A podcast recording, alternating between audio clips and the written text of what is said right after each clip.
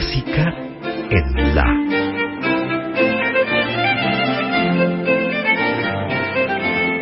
Idea y conducción, Margarita Celarayán.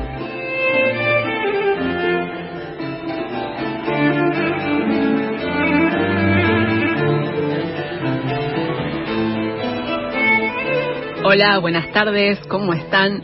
Comenzamos a partir de ahora Clásica en la, este espacio que dedicamos a compartir creaciones, historias, trayectorias de compositoras y también de directoras de todos los tiempos en vivo, estamos hasta las 20 aquí en Radio Nacional Clásica, Lana 26.7. Yo soy Margarita Celarayán y me acompaña el equipo a pleno, Analia Pinat en la operación técnica, Norberto Lara en la coordinación de aire y aquí en el estudio Carolina Guevara. ¿Cómo estás? Muy bien, ¿cómo va? Todo bien, Caro, todo muy bien. Me alegra. Con mucha música de compositoras, por supuesto, como debe ser por supuesto. en este programa, por supuesto. Eh, y un recorrido histórico que ya les contaré de qué se trata, pero antes de empezar empezar, eh, Caro, si te parece, recordemos las vías de contacto y las redes sociales del programa. Dale, cómo no. Pueden comunicarse durante el programa, es decir, hasta las 20 horas, al 49990967, nuestra línea de oyentes, y también pueden escribir a través de WhatsApp al 1553355367. Además, nos pueden seguir en redes sociales, Instagram y Facebook, arroba en la clásica. Así es, de todas esas maneras se pueden contactar con nosotras durante el programa o en cualquier otro momento. Y eh, bueno, como todo el mundo sabe, ayer fue 8 de marzo, Día Internacional de la Mujer, y desde aquí, desde Radio Nacional, desde Clásica, en la en Radio Nacional Clásica, nos dedicamos todos los jueves, todas las semanas, desde 2020, a compartir y a resaltar la actividad de compositoras y de directoras, es decir, no solo el 8 de marzo, sino todas las semanas y desde hace ya varios años. Pero eh, por esta fecha se nos ocurrió eh, realizar el recorrido histórico que hacemos habitualmente durante la primera hora eh, a través de una serie de compositoras que estuvieron comprometidas la, con la lucha por la igualdad de género llamé, digamos, eh, a modo de, título eh, preliminar, compositoras sororas. Mujeres que, especialmente entre los siglos XIX y XX, además de desarrollar sus propias actividades en el ámbito de la música, impulsaron tareas y también diversas iniciativas con el propósito de defender los derechos de las mujeres iniciativas de lo más diversas, ya les contaré. Así que vamos a hacer un recorrido que va a atravesar eh, casi dos siglos y compartiremos, por supuesto, muchísima música de estas compositoras. Y nuestro recorrido nos lleva a Suecia, para empezar, en, eh, nos vamos a ubicar, digamos, a mediados del siglo XIX.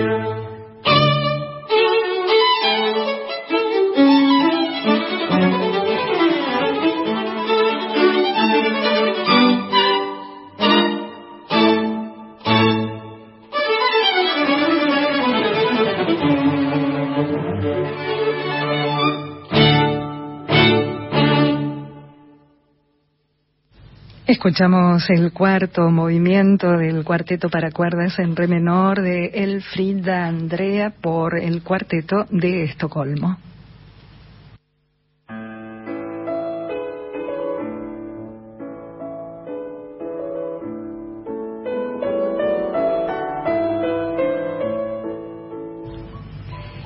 Nuestro recorrido de hoy por eh, música de compositoras que estuvieron de alguna manera comprometidas con la lucha por la igualdad, igualdad de género, perdón, empieza con Elfrida André, que es una compositora que ya ha estado presente con su música aquí en Clásica en la, compositora sueca, que nació en 1841 y que después de empezar con sus estudios de música en su ciudad natal, a los 14 años se trasladó a Estocolmo, la capital de Suecia, donde obtuvo su diploma como organista en la Academia Real de Música. Pero pronto supo que, por ser mujer, no se le permitía desempeñarse como organista en la capital sueca. Es decir, podía adquirir los conocimientos, podía tener su título en la academia, pero no podía trabajar como organista. Y Elfrida era claramente una chica con mucho carácter porque no estuvo dispuesta a aceptar esa injusticia y lo que hizo fue escribirle una carta al rey de Suecia y empezar, con la ayuda de su padre, una campaña para que se modificara esa ley que establecía esa prohibición. Y lo logró. La ley se modificó y finalmente Elfrida pudo obtener un puesto como organista en Estocolmo.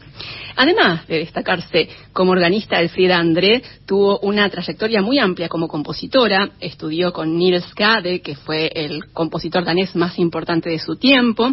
Y también esta compositora se ocupó de difundir su música en Suecia y en Alemania. Y la verdad es que llegó a ser muy valorada y respetada en su tiempo. Fue admitida en la Academia Real de Música de Suecia. También se desempeñó como directora musical de la Catedral de Gotemburgo. Y en la década de 1890 recibió un premio en el Gran Concurso Internacional de Composición Musical de Bruselas. Pero durante toda su trayectoria, que como les digo fue realmente notable, Elfrida André enfrentó prejuicios, que por supuesto existían eh, sobre las mujeres creadoras en las últimas décadas del siglo XIX y comienzos del siglo XX. Ya en varias ocasiones mencionamos que en esa época todavía se creía que las mujeres no eran capaces de encarar géneros musicales complejos como las sinfonías. Y Elfrida André estaba realmente muy decidida a desafiar todos esos prejuicios y se convirtió en la primera mujer en componer una sinfonía en su país, en Suecia. Y a propósito de esto, ella escribió en su diario algo que les voy a leer. El ascenso del género femenino a la autoconciencia sobre su vocación y habilidades, a la independencia y al progreso es la causa que amo sobre todo y por la que quiero sacrificar mi tiempo y mi vida. Tengo la más poderosa, la mejor de todas las herramientas en la música, con el sonido de sus mil lenguas. Pero hay otra gran herramienta de sonido en la cual los mayores tesoros de la música despiertan en su esplendor. Mi anhelo íntimo se esfuerza por lograr esto y solo cuando lo domine mi alma encontrará la paz. La orquesta es el objetivo.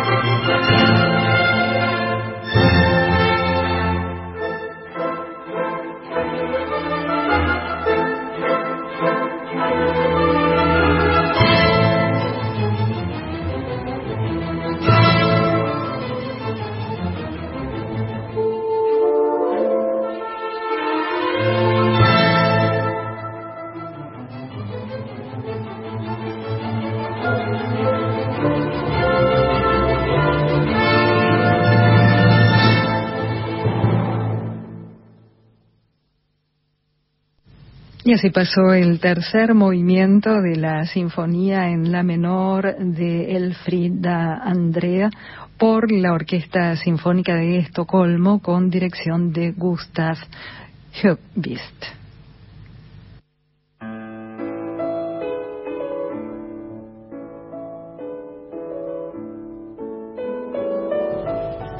Seguimos aquí en Clásica en La con este recorrido que estamos haciendo con música de compositoras que eh, lucharon contra los prejuicios de su tiempo eh, con respecto a eh, la capacidad de las mujeres y realizaron iniciativas o se comprometieron de alguna manera con la lucha por la igualdad de género.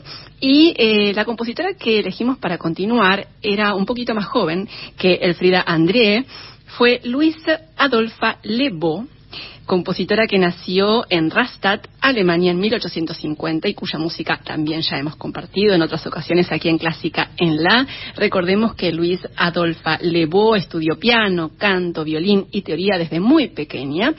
Y en 1867 empezó su actividad como pianista, hizo giras internacionales, pero desde mediados de la década de 1870 aproximadamente empezó a dedicarle cada vez más tiempo a la composición.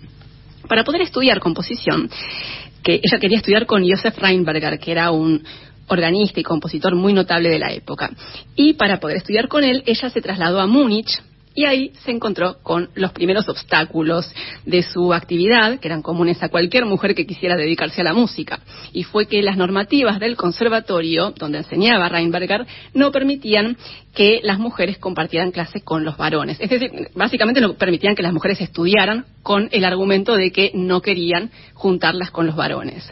Por esa razón, ella tuvo que conformarse con clases particulares y eso fue eh, un impedimento, una traba tal como sucedió con tantas compositoras, porque eso no le permitió desarrollar los vínculos sociales y las redes de contactos que podían generarse a partir de ahí para su futuro profesional. Eso es imprescindible ese, ese desarrollo de eh, vínculos sociales que muchas veces se establece, por ejemplo, en los conservatorios. Bueno, ella no pudo establecer esos vínculos y, a pesar de eso, con muchísimo esfuerzo, Luis Adolfa Lebeau logró que sus obras se difundieran, principalmente en Múnich, que fue la ciudad donde vivió, y también siguió con su actividad como pianista. Pero al mismo tiempo se dedicó a la docencia y decidió enfocarse específicamente en la enseñanza de música a mujeres. La intención de ella era preparar a sus jóvenes estudiantes para el desarrollo profesional con un elevado nivel de exigencia. Además de piano, les enseñaba teoría musical, que era algo realmente inusual en la educación musical de las jóvenes de la época. Y con esta tarea, con esta intención de enseñarles música a jóvenes eh, mujeres eh, con un elevado nivel de exigencia, ella buscaba esencialmente dos objetivos.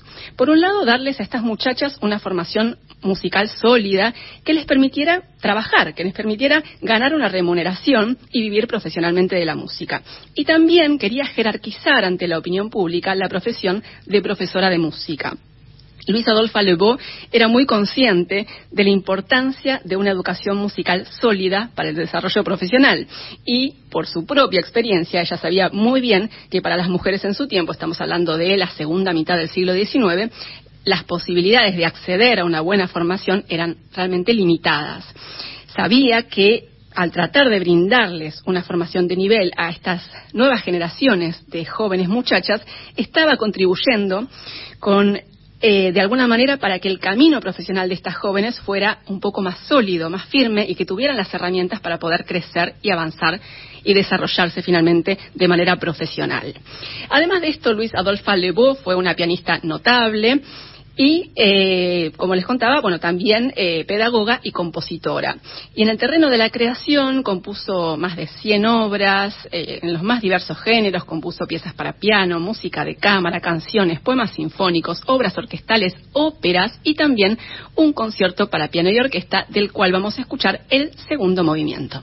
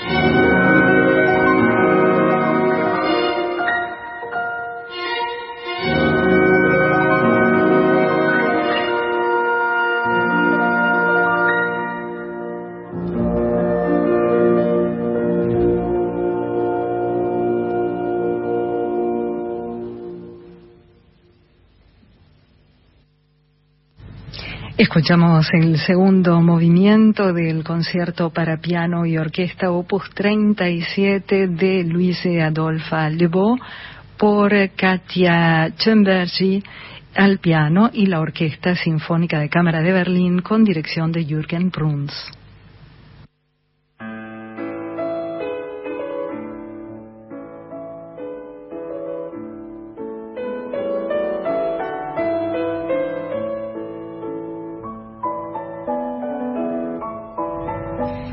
Y otra compositora contemporánea de Louise Adolphe Lebeau, que también estuvo muy comprometida con la lucha por la igualdad de género, fue Edel Smythe que vino muchas veces con su música aquí a Clásica en La, es una figura recurrente, tal vez sea una de las más comprometidas eh, de estas que estamos compartiendo hoy, que no podía faltar en este recorrido del programa, y eh, es de esos personajes, viste, claro que a veces una piensa en personajes del pasado que nos hubiera gustado conocer. Sí. Bueno, Edel Smythe es una de esas, esas figuras que me hubiera encantado conocer y ya van a ver por qué, porque fue todo un personaje. Eh, ya hemos hablado de ella, pero recordemos que nació en Londres en 1851 y que eligió dedicarse profesionalmente a la música contra la voluntad de su padre, que se oponía tajantemente, pero al final el padre tuvo que aceptar que eh, la decisión de, la joven Ethel, que tenía una determinación y una personalidad realmente muy avasallante. Y ella estudió composición en Leipzig y en los últimos años del siglo XIX volvió a su país, a Inglaterra, y ahí empezó a componer y a difundir su música. Pero al mismo tiempo, mientras empezaba a ser reconocida como compositora, en 1911 Ethel Smythe se unió al movimiento sufragista inglés que lideraba Emmeline Pankhurst y estuvo muy comprometida con esta causa. Dedicó dos años de su vida a esa militancia y escribió una obra que se llama la Marcha de las Mujeres, que fue tomada como himno por la Unión Social y Política de Mujeres de Londres. Y en 1912 parece que eh, Edel Smythe participó en una protesta donde, eh, al parecer, provocó algunos disturbios y por eso terminó en la cárcel.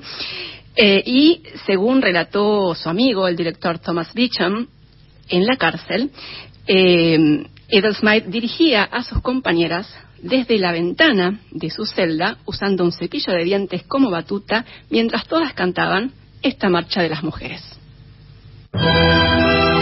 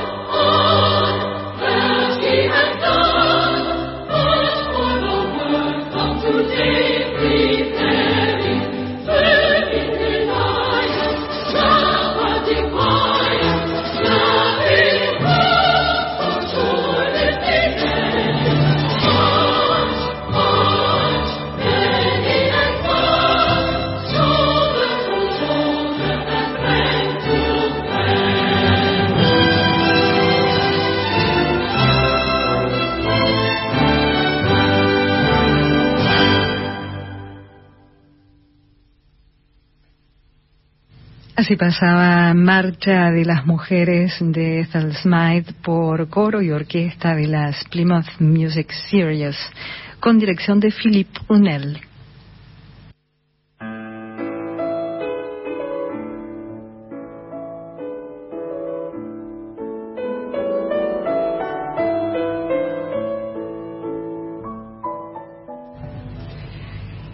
La música de Edel Smythe se difundió ampliamente en su tiempo, se interpretó en esa época en Francia, en Alemania, Austria, allá por los primeros años del siglo XX. Y en Inglaterra, su país, ella recibió varios reconocimientos por su trayectoria como compositora. Por ejemplo, se convirtió en la primera mujer en obtener un doctorado honorario en música por la Universidad de Oxford. Y en 1922 fue nombrada Dame, es decir, dama del Imperio Británico. Y cuando cumplió 75 años, hubo una celebración en su honor en el Royal Albert Hall de Londres con un gran concierto que incluyó algunas de sus obras dirigidas por Thomas Que como les dije ya era muy amigo de ella.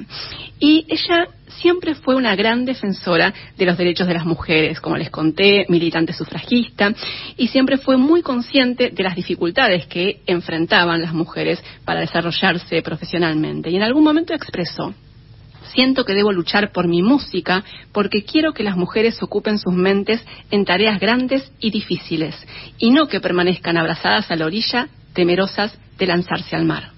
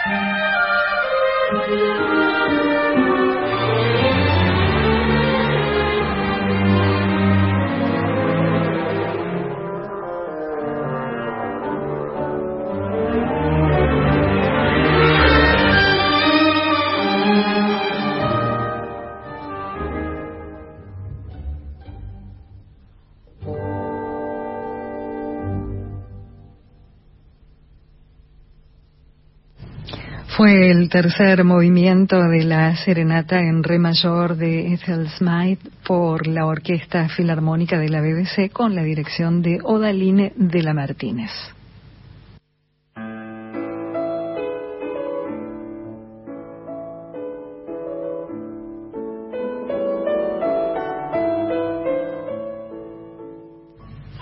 Seguimos en esta primera hora de clásica en la de hoy compartiendo música de compositoras que de alguna manera o de otra estuvieron comprometidas con la lucha por la igualdad de género en su tiempo. Y seguimos ahora con Celia Torrá, una gran figura de la música de nuestro país que recordemos vivió entre 1884 y 1962. Ella nació en Concepción del Uruguay, Entre Ríos, y desde muy jovencita se destacó como violinista. Después de estudiar en Paraná y en Buenos Aires, en el año 1909 Celia Torrá viajó a Europa para perfeccionarse y eh, aunque ese viaje se dedicó en ese viaje, perdón, se dedicó especialmente a seguir con sus estudios de violín, también tomó clases de composición nada menos que con Soltan Kodail. Pasó nueve años en Europa y después de ese periodo volvió por un tiempo a la Argentina, pero después en 1919 regresó a Europa y ahí siguió estudiando composición, esta vez con Vincent Dandy, y también ofreció conciertos como violinista en varios países, en Suiza, en Francia, en Alemania. Y después de ese extenso periodo de formación y también de actividad profesional en Europa, Celia Torra volvió a la Argentina y acá desarrolló una actividad muy amplia en diversas facetas, como violinista, como docente, como compositora, como directora. De hecho, ya hemos contado que fue la primera mujer en dirigir una orquesta en el Teatro Colón en 1949. Eso fue en un concierto con obras de compositores argentinos. Y además de todo esto, era una artista muy comprometida con la democratización del acceso a la música y también con la generación de oportunidades de desarrollo para otras mujeres. Y en ese sentido, creó y dirigió la Asociación Coral Argentina y la Asociación Sinfónica Femenina, es decir, una orquesta de mujeres. Fue una pionera, además, entre las compositoras profesionales argentinas, una figura realmente muy relevante, Celia Torrá, que toda vez que podemos traemos nuevamente aquí a Clásica en La, y esta vez vamos a compartir de ella su Rapsodia Riana por la Orquesta Sinfónica Nacional dirigida por Jenny Delgado.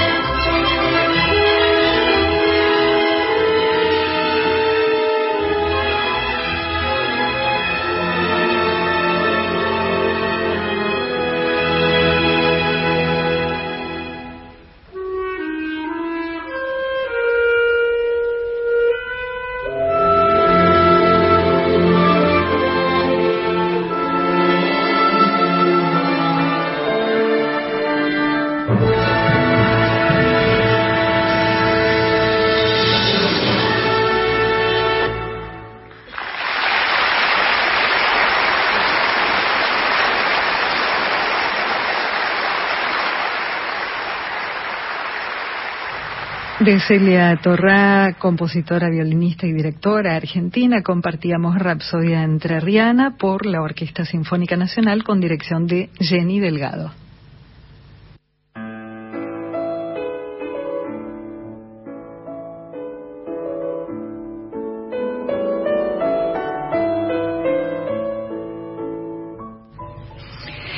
Otra compositora comprometida con la lucha por los derechos de las mujeres fue Elizabeth Kuiper, que era un poquito más joven, no, perdón, mayor, un poco mayor que Celia Torra. Elizabeth Kuiper nació en Ámsterdam, Países Bajos, en 1877. En esa ciudad estudió piano y pedagogía y en esos años de estudio también empezó a componer. De hecho, parece que en su concierto de graduación interpretó obras del repertorio clásico, pero también incluyó algunas de sus propias composiciones. Y en 1896, cuando tenía menos de 20 años, Elizabeth Kuiper se instaló en Berlín. Ahí se convirtió en la primera mujer en ser admitida como alumna en la Hochschule für Musik, la Escuela Superior de Música de la ciudad, donde tuvo como maestro a Max Bruch, que fue una suerte de padrino artístico para ella porque le dio confianza, la alentó y también ayudó a que su música se difundiera. De hecho, dirigió estrenos de algunas de las obras que compuso Elizabeth Kuiper. Y desde los primeros años del siglo XX, esta compositora escribió mucha música y sus obras empezaron a difundirse en salas de concierto importantes en Alemania y también en los Países Bajos. También fue profesora en la misma institución donde ella se formó, en la Hochschule für Musik de Berlín. Y en esos primeros años del siglo XX también empezó a vincularse con los movimientos de mujeres de la época. Y realmente se comprometió mucho con esta causa. Durante muchos años se dedicó a generar acciones para impulsar la actividad de las mujeres en la música. ¿Qué hizo Elizabeth Kuiper? Les cuento. Primero fundó coros y después creó orquestas integradas solo por mujeres que ella misma dirigía. La primera orquesta que creó eh, tuvo su sede en Berlín eh, en 1910, que era una época en la que todavía las mujeres no eran admitidas en las grandes orquestas sinfónicas. Y parece que eh, esta, la actividad de esta orquesta tuvo una muy buena recepción y ese entusiasmo eh, que despertó, la impulsaron a replicar esta iniciativa en otras ciudades, por ejemplo en La Haya, en Londres y un poco más tarde, en 1924, la convocaron desde Nueva York para hacer lo mismo, para crear una orquesta de mujeres. Y en cada una de estas iniciativas que Elizabeth Kuiper encaró dirigiendo orquestas de mujeres, tuvo muy buena recepción. Parece que siempre se destacaba la calidad de las interpretaciones de estas orquestas, pero lamentablemente ninguna de estas agrupaciones pudo sostenerse por mucho tiempo, básicamente por problemas financieros. Siempre faltaban los recursos para poder continuar. Eh, con respecto a la actividad perdón, como compositora de Elizabeth Kuiper, eh, gran parte de su producción se ha perdido, pero hay algunas de sus obras que se conservan y hay muy pocas grabaciones de sus composiciones. Y una de esas grabaciones es de un concierto para violín y orquesta que Elizabeth Kuiper completó en 1908, que fue dirigido en su estreno por Max Bruch. Y de este concierto para violín y orquesta vamos a escuchar el tercer movimiento.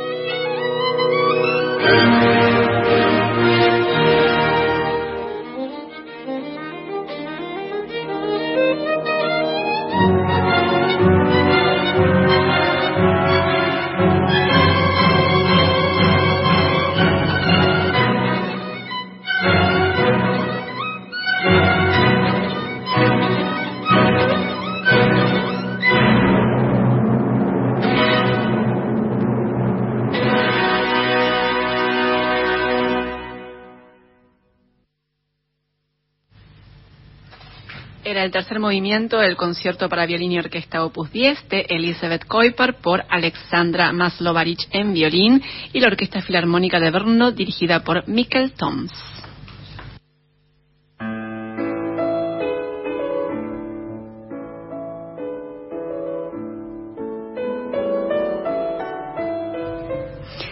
Nuestro recorrido de esta primera hora de clásica en la por historias y creaciones de varias compositoras que de diversas maneras estuvieron comprometidas con la igualdad de género va a terminar con una compositora argentina de nuestro tiempo, que es Amanda Guerreño, que nació en Buenos Aires en 1933. Ella se graduó como profesora de piano en la Universidad Nacional de La Plata. Tuvo entre sus maestros de composición a Alberto Ginastera y a García Morillo. También incursionó en la música electroacústica en el Instituto de Itela y también tuvo una muy amplia actividad como pianista. Como compositora, Amanda Guerreño es autora de obras en los géneros más variados, escribió piezas para piano, canciones, obras de cámara, música orquestal y eh, sus creaciones se han difundido ampliamente en nuestro país y también en el exterior. Además de toda esa actividad, Amanda Guerreño ha sido muy consciente siempre de las dificultades que todavía en nuestro siglo enfrentan las compositoras y por eso en 2004, junto a Irma Urteaga, fundaron el Foro Argentino de Compositoras, que si son oyentes de esta radio bien lo deben conocer. Y eh, Amanda Guerreño fue la primera presidenta del foro. Actualmente ella sigue componiendo y sigue también participando de las actividades que, que impulsa el Foro Argentino de Compositoras, que como les decía, ella misma fundó. De Amanda Guerreño vamos a escuchar una obra orquestal breve que se llama Serrín Serrán, interpretada por la Orquesta Sinfónica de Salta, dirigida por Jenny Delgado.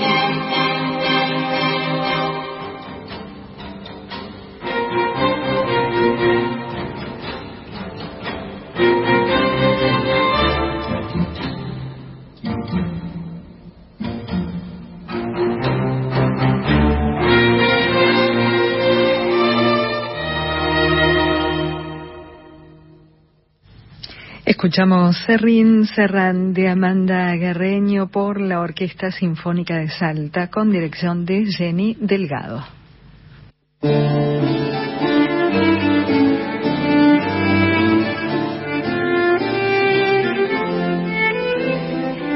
Comenzamos los últimos 50 minutos aproximadamente de Clásica en la, este espacio que dedicamos todos los jueves a compartir creaciones, historias y trayectorias de compositoras y directoras de todos los tiempos.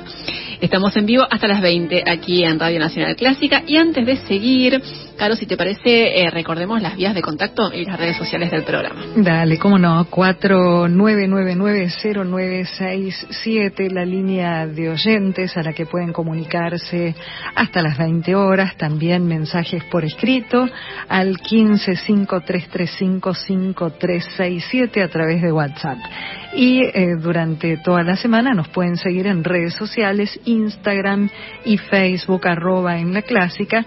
Y además les recordamos que cada programa está disponible en formato podcast para poder escucharlo en cualquier momento y en el dispositivo que tengan a mano. Todos los programas desde comienzos de 2021 están disponibles en plataformas digitales. Nos pueden buscar en Spotify y en iTunes como podcast clásica en la. Y tenemos un mensaje de Mónica Virginia Sims. Dice, hola Margarita, como siempre, interesantísimo lo que contás. Cuántos valores anónimos de los que no tenemos ni idea, ¿eh? tal cual. Sí, hay muchísimos y, siempre aparecen más, además, ¿no? Así que gracias, Mónica, por comunicarte con nosotras. Y, es un trabajo también, este, casi, casi de hormiga, diría, ¿no? Eso de estar buscando también permanentemente, pero por suerte hay, hay cada vez más perdón, siempre lo vamos contando, eh, y hay, hay una mayor difusión en el resto del mundo, sobre todo de la actividad de compositoras, así que de todo eso nos vamos nutriendo también para enriquecer este programa. Y eh, volviendo a lo que fue el Día Internacional de la Mujer, ayer 8 de marzo, en un ratito les voy a contar acerca de unos conciertos que se van a realizar en un par de días aquí en Buenos Aires y alrededores relacionados con, con esta fecha. Pero ahora nos vamos eh, a otra ciudad, nos vamos a Londres, porque eh, ayer en esa ciudad, más precisamente en el Wigmore Hall, ese auditorio de música de cámara tan emblemático de la ciudad, hubo un concierto eh, por el Día Internacional de la Mujer, precisamente un concierto con obras de compositoras esencialmente de la actualidad eh, de Kate Whitley, de Eloise Werner, de Caroline Shaw y de Freya Wally Cohen, todas compositoras muy jóvenes que nacieron entre 1982 y 1991, o sea que tienen 40, 41 años y 30 años o un poquito más. Y también hubo música de una compositora del siglo XX ya, fallecida, que es Doreen Carr-Withon. Y vamos a comenzar con música de esta compositora que, les recuerdo, nació en 1922. Doreen Carr-Withon estudió en la Royal Academy of Music de Londres y hacia fines de los años 40 del siglo XX empezó a dar a conocer sus composiciones. Ella escribió varias obras académicas, incluyendo música orquestal, pero fue especialmente conocida porque fue una pionera entre las compositoras de música para cine. Entre las décadas de 1940 y 1950 escribió bandas de sonido para más de 30 películas, pero como les dije también compuso obras académicas y una de ellas es un cuarteto para cuerdas, el número uno, del cual vamos a escuchar el tercer movimiento. Es una obra de Doreen Carwithon y la vamos a escuchar tal como la interpretó ayer en el Wigmore Hall de Londres el cuarteto Tibet.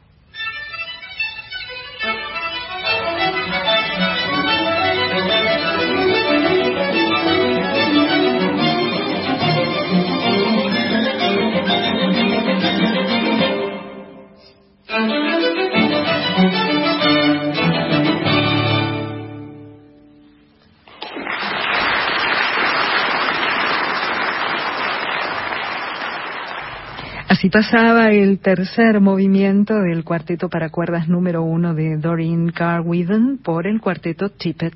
Esto sucedió ayer, 8 de marzo, en el Wigmore Hall de Londres.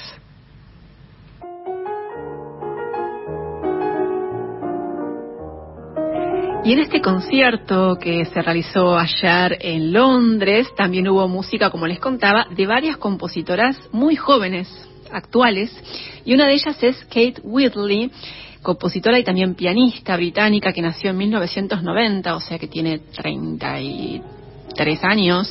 89 había visto, más. 32, perdón, 32 años. No, no, sí, bueno. 32, 33. 33, 33. por ahí, debe estar por ahí.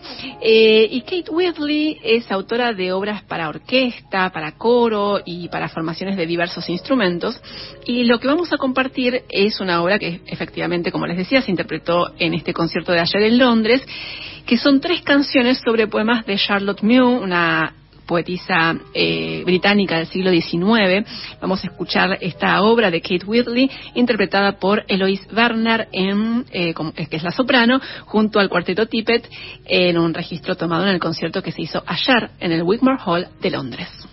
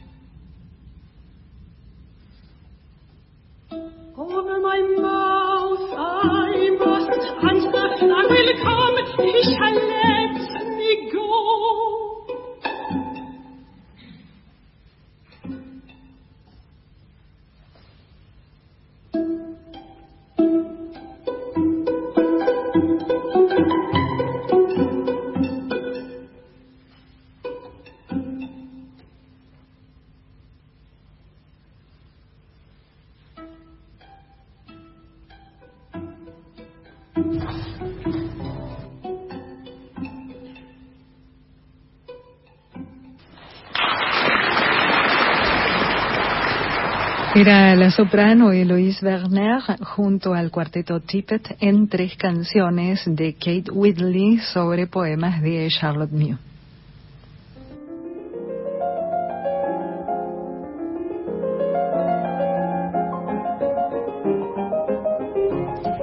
Llegó un mensaje de Anita de Almagro, dice felicito a Margarita y a todo el equipo por el programa, ¿eh? besos para todos.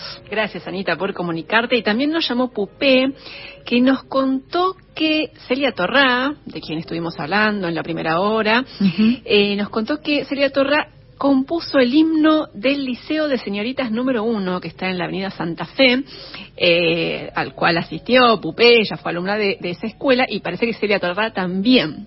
Y compuso el, el himno de, del colegio. Así que un dato de color, porque sabemos que Celia Torrá también fue eh, profesora en, en, colegios, incluso tuvo algún cargo que tenía que ver con, con, con lo pedagógico, y eh, un dato de color entonces, porque también compuso eh, el himno de este colegio, el Liceo de Señoritas número uno.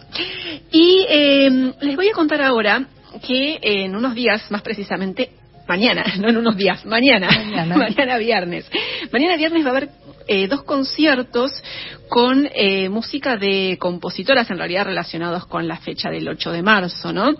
Les cuento que eh, mañana se presenta el Coro Polifónico Nacional, que eh, con este concierto va a abrir su temporada 2023. Eh, va a ser mañana a las 18.30 en la Bolsa de Comercio, en Sarmiento 299, y va a ser con un concierto en conmemoración por el Día Internacional de la Mujer. El director invitado va a ser Guillermo Tesone, van a participar en piano y órgano Claudio Santoro, también la arpista Lucrecia Hansa, las solistas van a ser, los solistas, perdón, van a Laura de Logu, María Luisa Merino Ronda y Maiko Siachiai. Y el programa va a estar dedicado por completo a obras de compositoras, compositoras de Europa y de Latinoamérica de los siglos XIX hasta la actualidad. Así que realmente un programa muy interesante, muy atractivo, con obras de Clara Vick Schumann, de Lili Boulanger, de Mel Bonis, Modesta Bor y Georgina Perazzo, que es una compositora argentina de la actualidad. Así que un programa súper variado y súper interesante con música de compositoras, lo que propone para mañana el Coro Polifónico Nacional, mañana a las 18.30 en la Bolsa de Comercio en Sarmiento 299, con entrada gratuita. Y este mismo programa se va a repetir el viernes siguiente, el viernes 17 a las 20, atención porque es otro horario, viernes 17 a las 20 en la Facultad de Derecho, en el Salón de Actos, ahí en Figueroa Alcorta 2263, siempre con entrada gratuita, así que traten de no perderse estos conciertos porque es una oportunidad realmente única todavía única e inusual de disfrutar y conocer música de compositoras, en este caso música coral de varias compositoras de diferentes épocas y procedencias.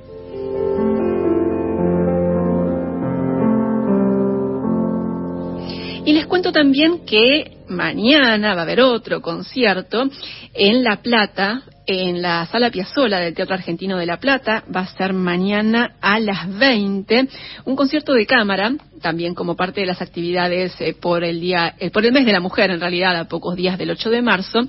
Este concierto va a estar a cargo de la mezzosoprano Cecilia Díaz, la pianista Fernanda Morelo, la flautista Patricia Dadalt, y la chelista Romina Granata y van a ofrecer un programa que se titula Oriente Imaginado con obras de Maurice Ravel y de Mel Bonis. Y las entradas son gratuitas, pero hay que reservarlas previamente online en una web que es medio complicada, pero les voy a tratar de, indicar con la mayor precisión posible. Mm. Es GBA, con B larga, GBA gov, también con B larga, punto ar, gba.gov.bar, ay, perdón, gba.gov.ar barra teatro guion bajo argentino barra programación. Complicadísimo, pero si les interesa, mándennos un WhatsApp y les eh, pasamos el link para que puedan reservar entradas gratuitas para este concierto mañana a las 20 en el Teatro Argentino de La Plata con música de Maurice Ravel y de Mel Bonis a cargo de intérpretes realmente muy destacados.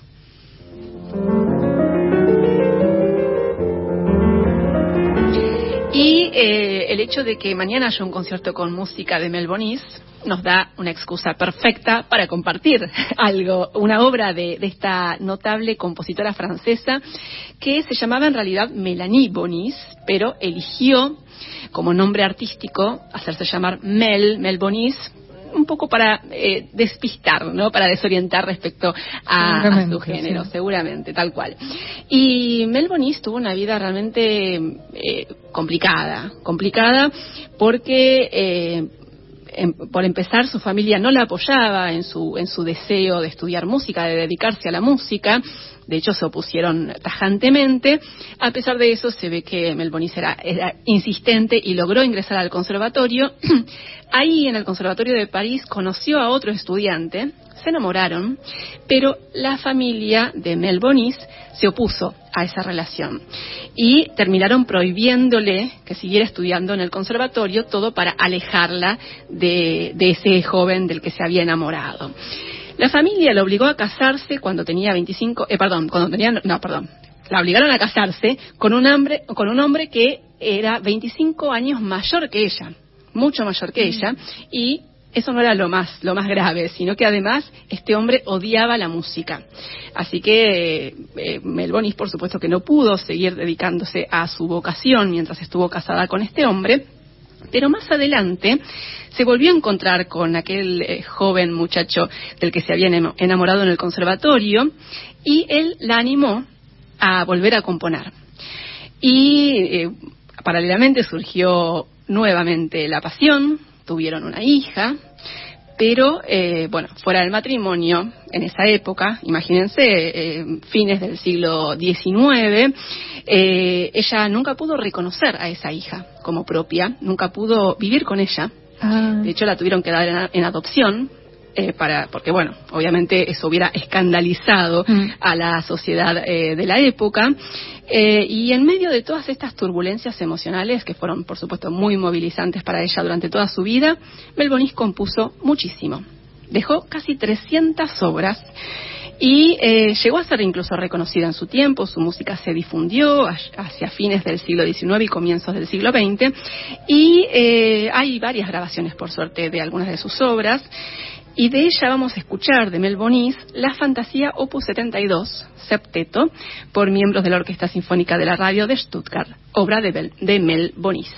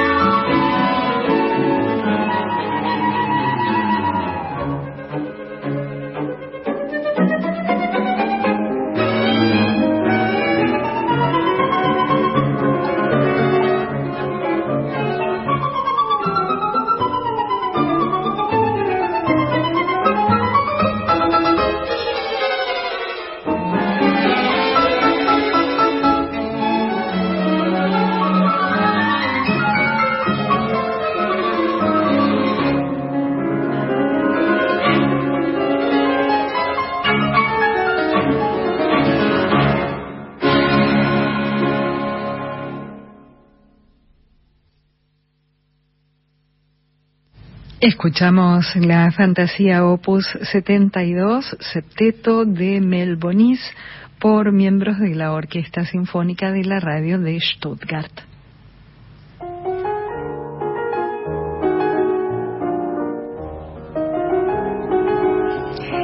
Y vamos acercándonos al final de Clásica en la de hoy. El comienzo del programa, durante la primera hora, estuvimos recorriendo historias y también compartiendo mucha música de varias compositoras que de diversas maneras estuvieron comprometidas con eh, la lucha por la igualdad de género en los siglos XIX y XX. Y el final de Clásica la va a ser con otra de esas compositoras, que fue Amy Beach, una creadora que ha venido varias veces con su música aquí en Clásica en la gran compositora estadounidense, pionera entre las compositoras profesionales en su país, que llegó a ser muy reconocida y valorada en su tiempo en el ámbito musical de Boston, que era la ciudad donde ella vivía. Su música también se interpretó en Europa en eh, los primeros años del siglo XX, pero además de todo eso, además de haber desarrollado una actividad profesional muy relevante en su tiempo, Amy Beach fue muy generosa con sus colegas, con compositoras, compositores y también muy especialmente con, las compositoras. De hecho, cuando ella ya era una, una creadora de mucho prestigio, eh, ayudó a impulsar la actividad de otras compositoras, es decir, aprovechaba su prestigio para respaldar a compositoras más jóvenes. Y también fue la primera presidenta de la Sociedad de Compositoras Estadounidenses, de la cual también fue una de las fundadoras. Así que por esa razón volvemos hoy a la figura de Amy Beach y a su música y vamos a despedirnos con el tercer movimiento, que es el Allegro con brío de su trío para violín, cello y piano Opus, 50, perdón, Opus 150, una obra de Amy Beach.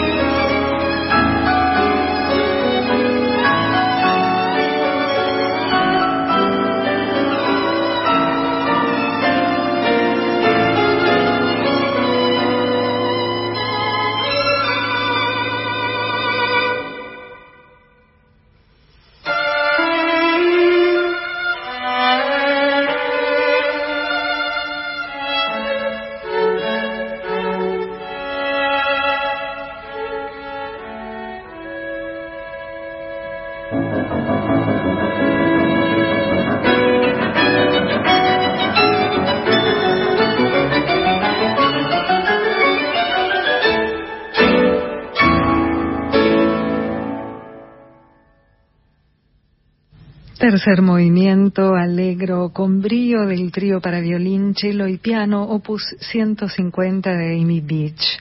Elizabeth Layton en violín, Naomi Butterworth en cello, Diana Ambash al piano. Y así llegamos al final del programa de hoy de Clásica en la Carolina Guevara. Muchísimas gracias por la compañía como siempre. Por favor, un placer como siempre. Gracias también a Laura Higa que nos acompañó en esta segunda hora en la operación técnica. Gracias a Norberto Lara en la coordinación de aire y como siempre muchísimas gracias a ustedes por estar del otro lado escuchándonos. Nos volvemos a encontrar el próximo jueves a las 18. Chao.